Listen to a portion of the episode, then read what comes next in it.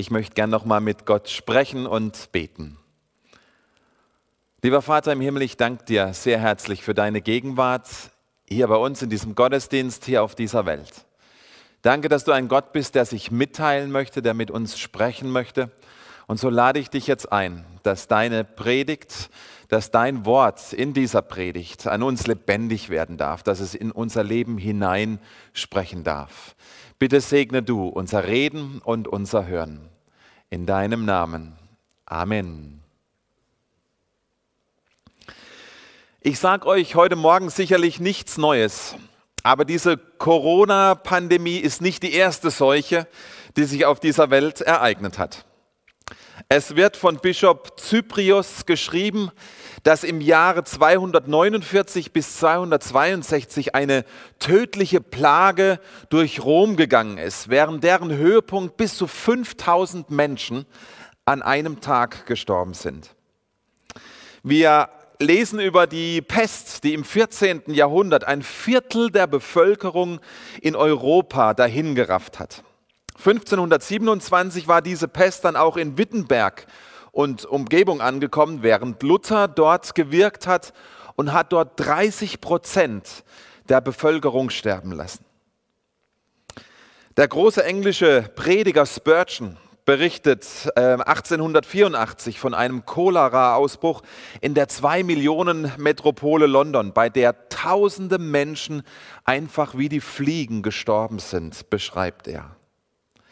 Und wir lesen von der spanischen Grippe, die 1918 100.000 Menschen getötet hat. Was für eine Einleitung zu einer Predigt, oder? Ich nehme euch erstmal ganz mit runter, um euch dann wieder aufzubauen. Aber es ist, wie es ist, ihr Lieben. Wir haben mit Covid-19 nun unsere eigene weltweite Seuche. Und interessant ist dabei, wie die Menschen, wie die Welt immer wieder ganz ähnlich auf solche Seuchen und Krankheiten reagiert haben. Heute sehen die hauptsächlichen Reaktionsmuster so ähnlich aus wie auf diesen Bildern, die ich euch mitgebracht habe. Leere Regale und andere rätselhafte Bilder, die aufgenommen wurden. Und wohl das bekannteste Gemälde, das in dieser Corona-Zeit erschaffen wurde. Der André hat es vorhin schon erwähnt. Wir sprechen in dieser Predigtreihe momentan über geistige Viren, die in unserer Gesellschaft ebenso unbemerkt unterwegs sind. Geistige Viren, die genauso ansteckend und gefährlich sind wie das Coronavirus. Und dabei betrachten wir den Jakobusbrief in der Bibel und welche ansteckenden Erreger er in Kapitel 4 und 5 für uns identifiziert und uns davor warnt. Heute lesen wir über das Virus des materiellen Reichtums, des finanziellen Wohlstandes. Ich lese aus Jakobus 5 die Verse 1 bis 6. Und nun zu euch Reichen, weint und klagt wegen all des Unheils, das über euch hereinbrechen wird. Der Tag kommt, an dem euer Reichtum verrottet sein wird. Motten werden eure Kleider zerfressen haben und euer Gold und Silber wird von Rost überzogen sein. Und dieser Rost wird als Beweis gegen euch dienen und wird euch zugrunde richten, als wäre er ein Feuer, das euer Fleisch verzehrt. Denn ihr habt Reichtümer angehäuft und das, obwohl wir am Ende der Zeit leben. Schlimmer noch, den Arbeitern, die eure Felder bestellten, habt ihr den Lohn vorenthalten.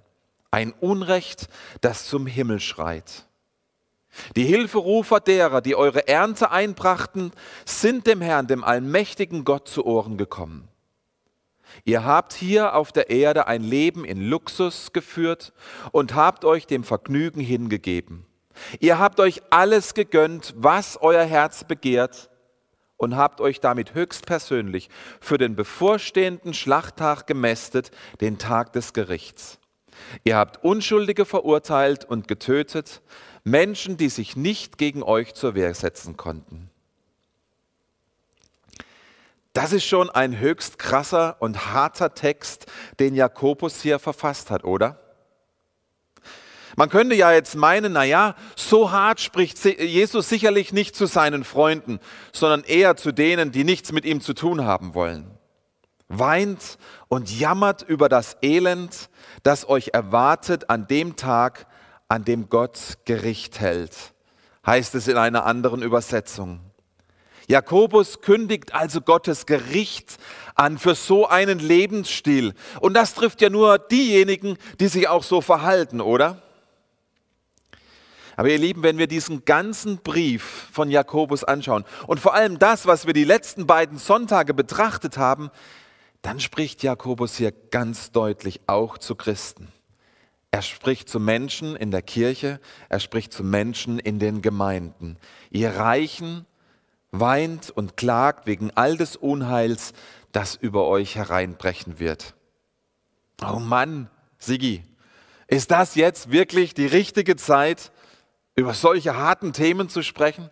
Brauchen wir in so einer Zeit nicht etwas Aufbauendes, etwas zur Stärkung? Natürlich ist Ermutigung wichtig. Aber in einer Zeit der Krise ist es auch Ermutigung, wenn die Gemeinde Gottes weiß, was ihre Aufgabe ist. Wenn sie weiß, wozu sie wirklich berufen ist. Und es ist genau das, was der Jakobus hier tut. Er ermahnt die Gemeinde Gottes eindringlich. Prüft euch in Bezug auf das liebe Geld. Hinterfragt euer Herz in Bezug auf diesen Materialismus in eurer Gesellschaft. Denn ihr Lieben, das ist so ein lautes Zeugnis für die Welt dort draußen. Bitte betrachtet äh, diesen Text mal ganz genau mit mir. Und schaut mal ganz genau hin. Der Jakobus fällt hier kein negatives Urteil über Geld und guten Verdienst per se. Er, ver er verurteilt den Wohlstand nicht an sich. Was Jakobus verurteilt, ist die Menge an Kapital und Gütern, das die Reichen angesammelt haben. Das griechische Wort sammeln hier in Vers 3 kann man auch mit Horten übersetzen. Und er spricht hier von Reichtümern, von Gold, von Silber, von Luxus, von Vergnügung ohne Grenzen zu kennen. Er spricht von noch einem Haus, von noch einem Feld, von noch mehr Kleidern, von noch mehr Schuhen, noch neuere und größere Autos, noch eine Geldanlage, noch eine Absicherung, noch ein Investment. Wenn wir so die Berichterstattung der letzten Wochen hören und lesen, dann hat die Marktwirtschaft bei uns schon einen fast heiligen Status erreicht, oder nicht? Covid-19 und Jakobus hinterfragen unseren Lebensstil in Luxus, in Wohlstand und in Vergnügung. Dass wir heute mit Angst auf unsere roten Zahlen auf dem Konto schauen, auf unsere leeren Auftragsbücher, das deckt auf, welchen Stellenwert das Finanzielle in unserer Gesellschaft und auch bei uns in den Gemeinden erreicht hat. Covid-19 entblößt zudem, wie wenig Zukunftssicherheit uns der schnöde Mammon doch geben kann. Diese momentane Situation dieser Welt deckt auf, dass echte Sicherheit, echter Frieden doch nur bei Jesus selbst zu finden ist. Und somit stellt uns der Jakobus heute im 21. Jahrhundert, ein Buch, das vor 2000 Jahren geschrieben wurde, stellt er uns heute eine der wichtigsten Fragen unserer Zeit. Wie ist deine Haltung zum Geld? Und unsere Haltung zum Geld können wir daran erkennen, wenn wir schauen, wofür wir unser Geld investieren, wofür wir unser Geld ausgeben. Investieren wir unser Einkommen hauptsächlich in uns selbst? Zu unserem Nutzen, zu unserem Schutz, zu unserer Sicherheit? Oder haben wir auch, oder vielleicht sogar in erster Linie, andere Dinge damit im Blick? Es wird über einen ganz bekannten, äh, es wird eine ganz bekannte Geschichte über den Gründer der Methodistenbewegung John Wesley erzählt. Ganz am Anfang seines Dienstes war er ein ganz normaler Prediger und hat 30 Pfund Monatseinkommen gehabt. Durch seine Predigten, seine Schriften und Publikationen wurde er dann immer bekannter und verdiente, verdiente jedes Jahr mehr und mehr Geld. Und in dieser Zeit hat er eine ganz interessante Regelung für sich getroffen. Als er anfangs 30 Pfund verdiente, gab er drei Pfund als Spende. Als er im nächsten Jahr 40 Pfund im Monat verdiente, gab er 10 Pfund als Spende und hat weiter von den 30 Pfund gelebt.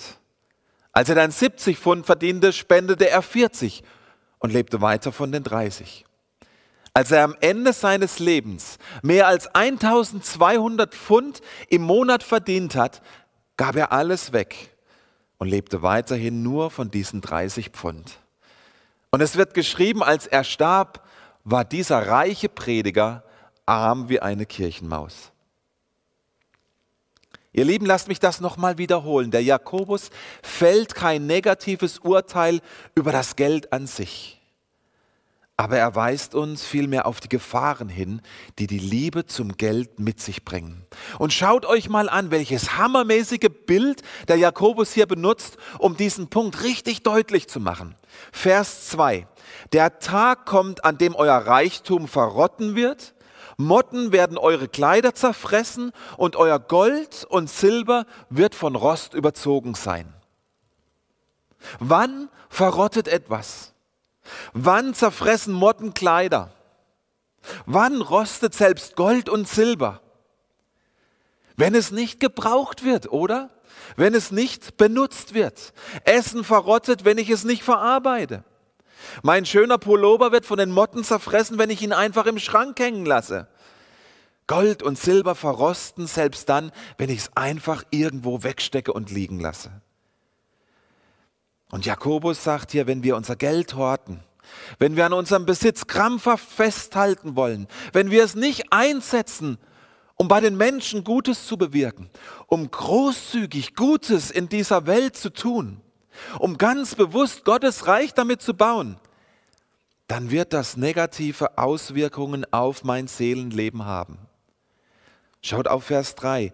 Dieser Rost wird als Beweis gegen euch dienen und wird euch zugrunde richten, als wäre er ein Feuer, das euer Fleisch verzehrt. Was meine ich damit? Was bedeutet das? Vorgestern am 1. Mai war ich mit meiner Familie wandern. Draußen in Geschwend gibt es einen wunderbaren äh, äh Wanderpfad im Wald. Und in diesem Waldpfad äh, sind unterschiedliche Stationen aufgebaut worden mit ganz interessanten biblischen Inhalten, die man dort dann lesen und sehen konnte. Und wir sind dort zu, einem, äh, zu einer Station gekommen, die hieß der enge und der weite Weg. Und ihr seht jetzt ein Bild von diesem engen Weg, der mit diesen Balken äh, äh ähm, entsprechend aufgebaut war. Und neben diesen Balken stand äh, ähm, ein Schild, auf dem man Folgendes lesen konnte. Der enge Weg. Dieser Weg ist unten breit und oben eng. Die ständige Beschäftigung mit meinem Geld, mit meinem Auto, mit meinen Sorgen, mit meinem Glück macht uns eng.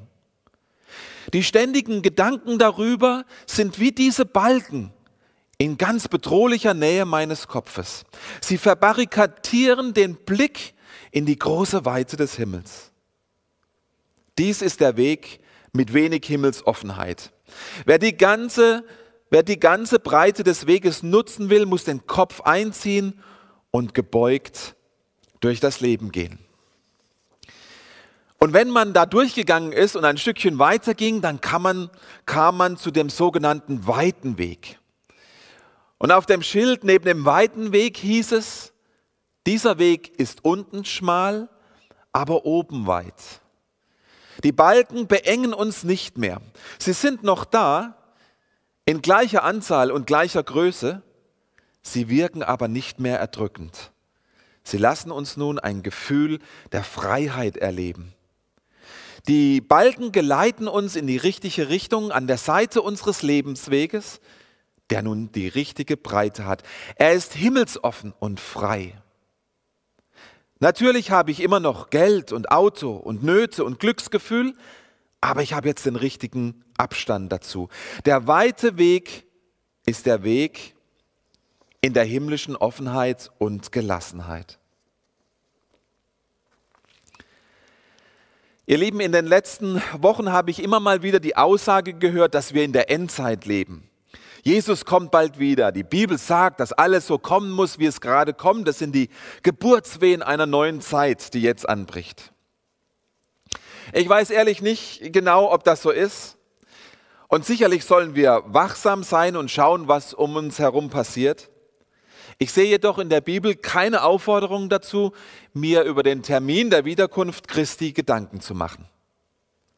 Aber meine Frage ist an dieser Stelle dann vielmehr, wenn das die Endzeit ist, wenn Jesus wirklich bald wiederkommt, warum halten wir dann so an unserem Geld fest?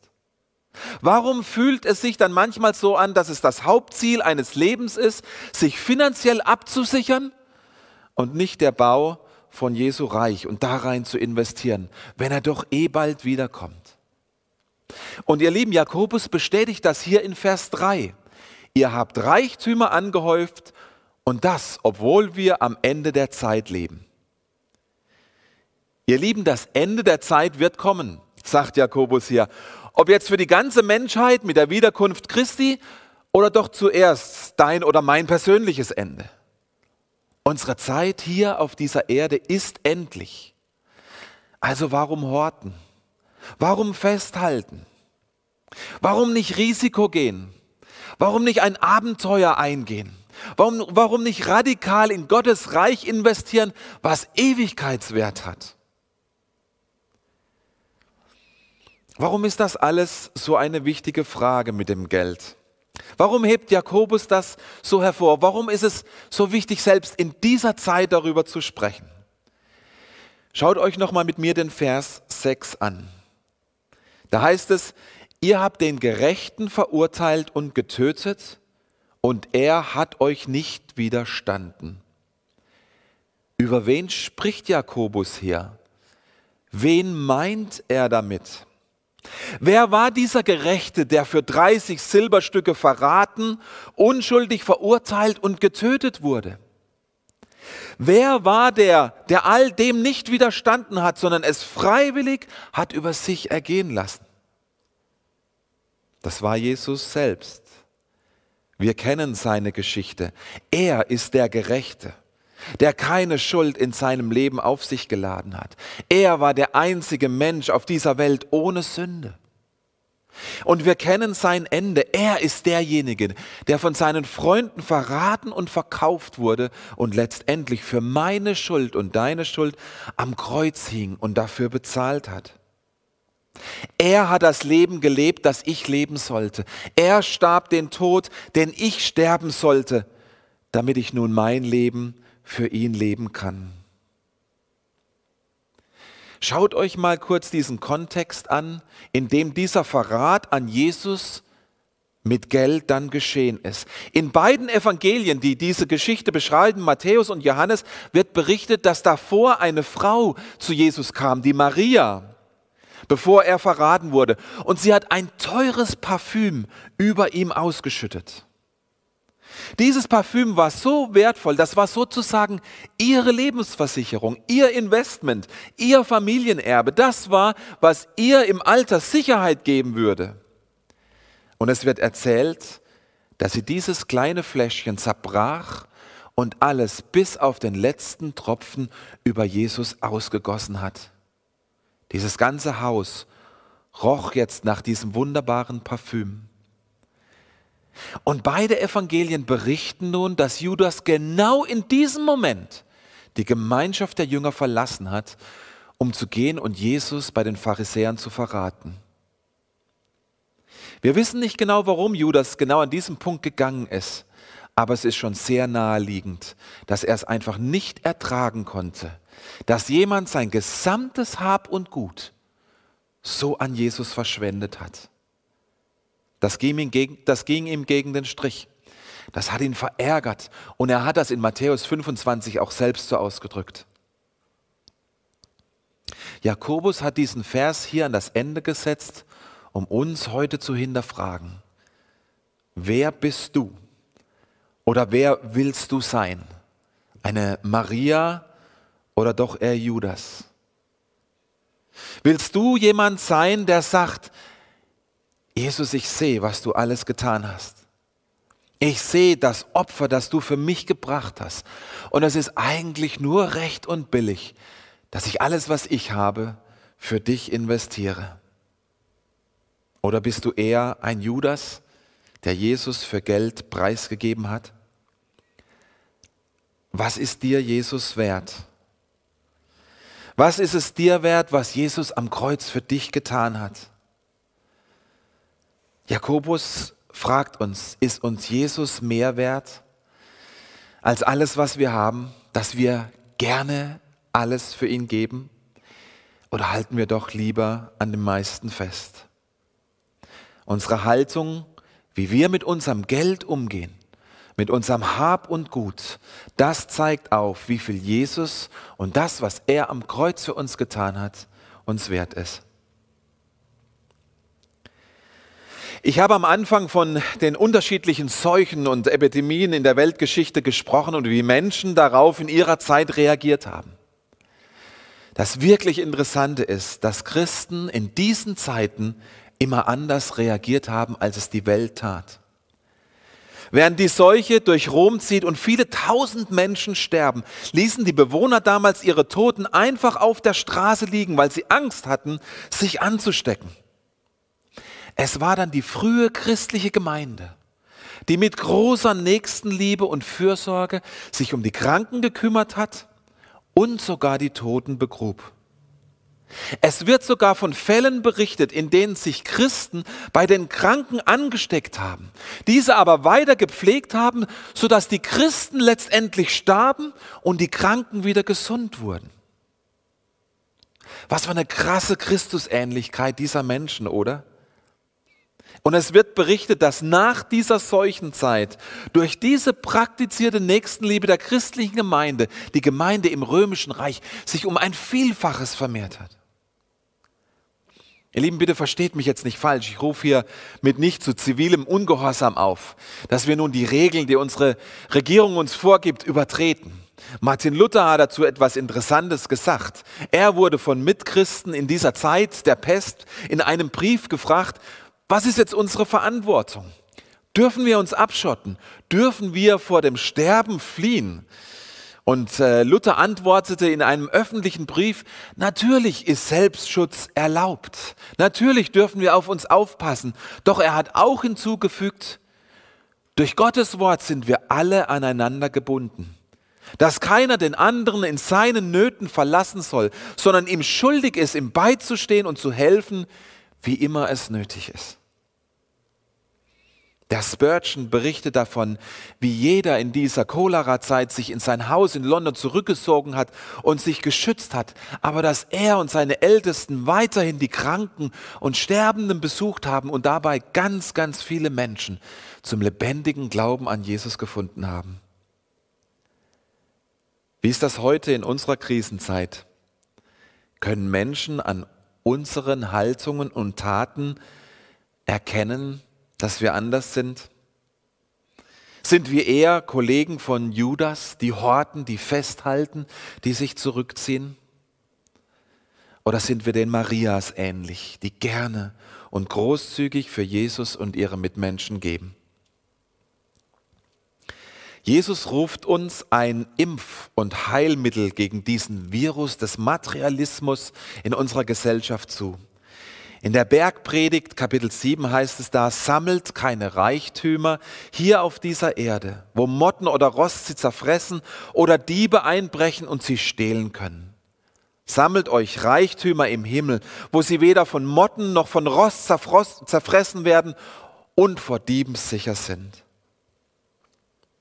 Ihr Lieben, lasst uns diese weltweite Krise dazu nutzen, zuallererst einmal unsere Haltung zu den Finanzen, zu dem Geld gegenüber zu hinterfragen. Und dann lasst uns eine Entscheidung treffen.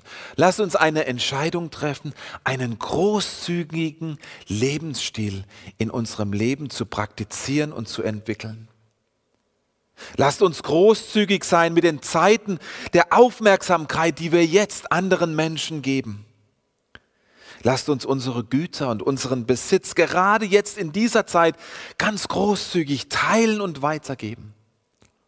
Ich möchte euch dazu ermutigen, seid großzügig in dem, was eure Kirchen, eure Gemeinden im Moment brauchen und in dem, was sie in der Welt investieren und was sie dort tun wollen.